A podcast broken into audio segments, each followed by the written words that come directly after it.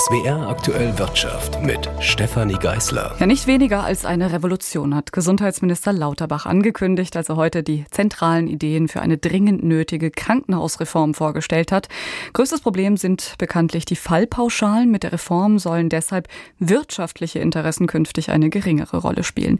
Gut so, sagt Vera Wolfskämpf in ihrem Kommentar, aber Vorsicht, aus der Reform dürfe kein Reformchen werden. Revolution. Das Wort ist nicht übertrieben. Doch bisher existiert sie höchstens auf dem Papier. Nun braucht es Mutige, die sie durchsetzen. Ansonsten droht die Krankenhausversorgung zusammenzubrechen. Deutschland gibt mehr für sein Gesundheitssystem aus als alle anderen europäischen Länder. Trotzdem wird das Pflegepersonal in Kinderkliniken knapp. Trotzdem reicht das Geld nicht für eine gute Versorgung auf dem Land. Die Politik trägt doppelte Verantwortung dafür. Sie hat die falschen Anreize gesetzt, indem sie das Gesundheitssystem auf Effizienz trimmen wollte und jeden Fall pauschal bezahlen ließ. Und dann hat sie zugesehen, wie die Krankenhäuser von Klasse auf Masse umschwenkten. Nun hat die Politik die Chance, Fehler zu korrigieren. Zu Recht hat die Kommission fast flehend darauf hingewiesen, dass Einzelinteressen jetzt zurückstehen müssen. Und nur kurz darauf melden sich die ersten Krankenkassen alarmistisch. Es drohe eine Verstaatlichung des Gesundheitssystems, wenn die Politik den Krankenhäusern feste Budgets zuweist und die Kassen damit Einfluss verlieren. Aber eine Revolution, bei der sich möglichst wenig ändert, ist keine. Deshalb sind auch die Bundesländer in der Pflicht. Sie sind zuständig für die Planung, wo es wie viele Krankenhäuser mit welchem Angebot braucht. Nur wenn die Länder mit dem Bund zusammenarbeiten, lassen sich die Krankenhäuser und ihre Finanzen neu aufstellen. Es geht eben nicht um Besitzstände oder politische Interessen. Kliniken warten auf Rettung vor der Pleite. Notfälle sollen nicht weite Strecken bis zum nächsten freien Intensivplatz zurücklegen und Ärztinnen und Pfleger wollen sich gut um die Kranken kümmern. Das klappt nur, wenn die Vorschläge der wissenschaftlichen Kommission nicht auf einen Minimalkonsens eingedampft werden. Die geplante Revolution darf nicht zum Reformchen schrumpfen. Ein Kommentar war das von meiner Kollegin Vera Wolfskämpf aus dem ARD Hauptstadtstudio in Berlin. Und wir sprechen über die Cum-Ex-Geschäfte. Jahrelang galten sie als eine Art Insider-Spartenthema. Mittlerweile sind sie als einer der größten Steuerskandale der Nachkriegsgeschichte einer breiteren Masse ein Begriff. Der Prozess um die Schlüsselfigur der Steuertrickserei, Hanno Berger, geht dem Ende zu. Seit acht Monaten steht der ehemalige Frankfurter Staranwalt vom Bonner Landgericht. Heute wurden die Plädoyers gehalten. Nächste Woche wird ein Urteil erwartet. Christoph Traufetter vom Netzwerk Steuergerechtigkeit hat sich eingehend mit den Machenschaften von Cum-Ex-Erfinder Hanno Berger beschäftigt. Mit ihm konnte ich über den aktuellen Stand sprechen. Herr Traufetter, die Staatsanwaltschaft hat heute Nachmittag neun Jahre Haft gefordert. Was konkret hat sie denn jetzt zum Ende des Prozesses gegen Hanno Berger in der Hand? Die Ermittlungen fingen ja an mit Erkenntnissen von Steuerbehörden und anscheinend eben auch äh, mit Erkenntnissen aus einer angekauften Steuer-CD. Mittlerweile gibt es Aussagen von Kronzeugen, ehemaligen Geschäftspartnern von Herrn Berger und eben auch ein letztgerichtliches Urteil, dass Cum-Ex tatsächlich illegal war. Und damit hat die Staatsanwaltschaft eine ganze Reihe von Sachen gegen Herrn Berger in der Hand. Vielleicht können Sie grundsätzlich noch mal kurz zusammenfassen, was ist die Verteidigungsstrategie von Hanno Berger? Weil er hat ja lange gesagt, er wusste damals eigentlich gar nicht, dass das illegal sein könnte.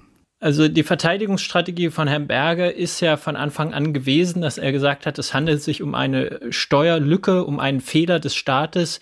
Dafür hat er tatsächlich auch über die Jahre sehr intensiv gearbeitet, hat Rechtsgutachten in Auftrag gegeben, hat auch Lobbyisten dafür äh, eingesetzt, den Staat und auch die Gerichte davon zu überzeugen, dass es sich um eine Lücke im Steuersystem und nicht um eine illegale Absprache und illegale Handlungen handelt. Und darauf äh, bestand er bis zuletzt, bis eben jetzt dieses dieses gerichtliche Urteil das klar geregelt hat und gesagt hat, weil es da Absprachen gab, ist es illegal. Und die letzte Verteidigungsstrategie, die er jetzt noch hat, ist äh, zu sagen, das Geld, was er daraus erwirtschaftet hat, kann er nicht zurückzahlen, äh, weil er es gar nicht mehr hat. Aufs Geld kommen wir gleich. Vielleicht noch mal kurz zurück zum Thema Rechtsprofessoren. Das klingt ja erstmal beklemmend und skurril, dass sich Rechtsprofessoren, die einen Lehrstuhl an Universitäten haben, dafür hergeben, in Anführungszeichen hier Gutachten zu schreiben. Sie haben sich lange damit beschäftigt. Wie erklärt sich das? Wie erklären Sie sich das? Es geht tatsächlich um aus öffentlichen Mitteln bezahlte Professoren, teilweise auch Richter, die mit Staatsmitteln bezahlt werden, aber sich neben ihrem Staatsdienst noch einen großen Zusatzverdienst sichern, indem sie Gutachten schreiben, indem sie Meinungen abgeben und Kommentare, Vorträge halten. Aber das ist in dem Rechtsverfahren auch äh, nochmal deutlich geworden, dass Herr Berger auch als Auftraggeber versucht hat, tatsächlich auf die Ergebnisse Einfluss zu nehmen und eben diese angebliche wissenschaftliche Unabhängigkeit auch damit massiv in Frage gestellt hat und in Frage gestellt ist.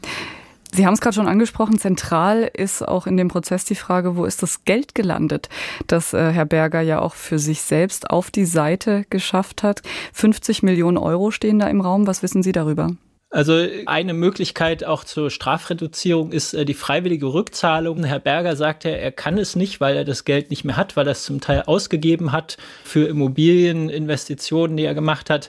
Was wir aber aus den äh, Gerichtsunterlagen auch sehen können, ist, dass dieses Geld teilweise über Scheinrechnungen in Stiftungen in der Schweiz geflossen ist. Und aus den Aussagen von seinem Partner lernen wir auch, dass er angeblich kiloweise Gold mit dem Auto in die Schweiz gefahren hat und zwar so viel, dass das Auto unter der Last fast zusammengebrochen ist. Das bestreitet Herr Berger nach wie vor und sagt, das Geld ist weg. Es war auch mal die Rede von einem Bauernhof, den sich Herr Berger gekauft hat. Genau, also das ist tatsächlich äh, so, dass äh, Herr Berger in Hessen einen äh, Bauernhof besitzt äh, und angeblich eben in diesem Bauernhof sehr viel Geld investiert hat, einen großen Teil der Taterträge investiert hat, und zwar in Liebhaberprojekte, die am Ende nicht dazu beigetragen haben, dass jetzt der Wert dieses Bauernhofs entsprechend gestiegen ist. Ja, also das ist im Prinzip seine Verteidigung, dass er sagt, er hat dieses Geld aus Liebe zu diesem Bauernhof aufgebraucht und äh, kann es deswegen auch nicht zurückgeben und es würde auch nicht reichen, diesen Bauernhof zu beschlagnahmen, weil das Geld eben äh, nur in seine Liebhaberprojekte geflossen ist und tatsächlich keine objektiven Werte erzeugt hat. Das wäre also die berühmte Nebelkerze, die er da gezündet hat in Sachen Verteidigungsstrategie, Herr Traufetter. Kurze Einschätzung vielleicht noch zum Schluss. Neun Jahre Haft fordert die Staatsanwaltschaft. Wie realistisch ist das Ihrer Ansicht nach? Das äh, kann ich am Ende nicht beurteilen. Ich kann nur sagen, dass das aus moralischer Sicht absolut gerechtfertigt ist.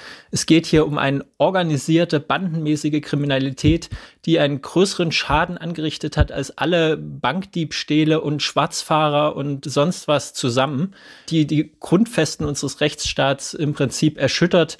Und deswegen sind neun Jahre noch sehr milde. Aber wie das Gericht das am Ende sieht, das kann ich nicht beurteilen. Der Prozess um den Erfinder der Cum-Ex-Trickserei Hanno Berger geht zu Ende. Darüber habe ich gesprochen mit Christoph Traufetter vom Netzwerk Steuergerechtigkeit. Bundesfinanzminister Linder von der, Lindner von der FDP möchte zur Finanzierung der gesetzlichen Rentenversicherung in Zukunft deutlich mehr auf die sogenannte Aktienrente setzen. Demnach stehen Investitionen in Höhe eines dreistelligen Milliardenbetrages im Raum aus Berlin, berichtet Georg Schwarte. Im kommenden Jahr hat die Ampelregierung erstmals 10 Milliarden Euro vorgesehen, um das Geld am Aktienmarkt zu investieren. Die Aktienrente soll helfen, starke Beitragserhöhungen für die gesetzliche Rentenversicherung zu verhindern, die sich mittelfristig aus der demografischen Entwicklung ergeben könnten. Zur Finanzierung der dreistelligen Milliardensumme sagte der Finanzminister, er habe Ideen, aber es gebe noch keine abgeschlossene Willensbildung der Bundesregierung. Der Bundesrechnungshof hatte zuvor kritisiert, dass bereits die 10 Milliarden Euro im kommenden Jahr über Schulden finanziert würden. So zahlten laut Rechnungshof am Ende diejenigen die Zeche, die eigentlich entlastet werden sollen, nämlich die künftigen Generationen. Lindner verteidigte sein Vorgehen, nannte die 10 Milliarden einen ersten Schritt und sagte, der Staat mache sich gerade zunutze, dass die notwendigen Kredite für neue Schulden weniger teuer seien als das, was die Kapitalmärkte an Rendite brächten. Ein Bericht war das von Georg Schwarte aus Berlin. Und wir schauen wie immer zum Schluss auf die Börse. Der DAX schließt bei 14.355 Punkten. Das ist ein Minus von 0,7 Prozent. Aber es gab heute auch Gewinner. Im DAX profitiert der Energieversorger RWE von einer positiven Bewertung der Schweizer Bank Credit Suisse. RWE-Papiere notieren fast zwei Prozent höher. Aktien von Fresenius Medical Care verlieren dagegen fast 4 Prozent angesichts eines überraschenden Führungswechsels im Bad Homburger Dialysekonzern. Der Sportartikelhersteller Puma kann dagegen um 1 Prozent zulegen und das, obwohl das fränkische Unternehmen seit heute in den MDAX abgestiegen ist. Für Puma ist dagegen die Porsche AG in den DAX aufgerückt. Porsche besitzt eine höhere Marktkapitalisierung als Puma. Nikolaus Buschlüter, ARD Börsenstudio Frankfurt.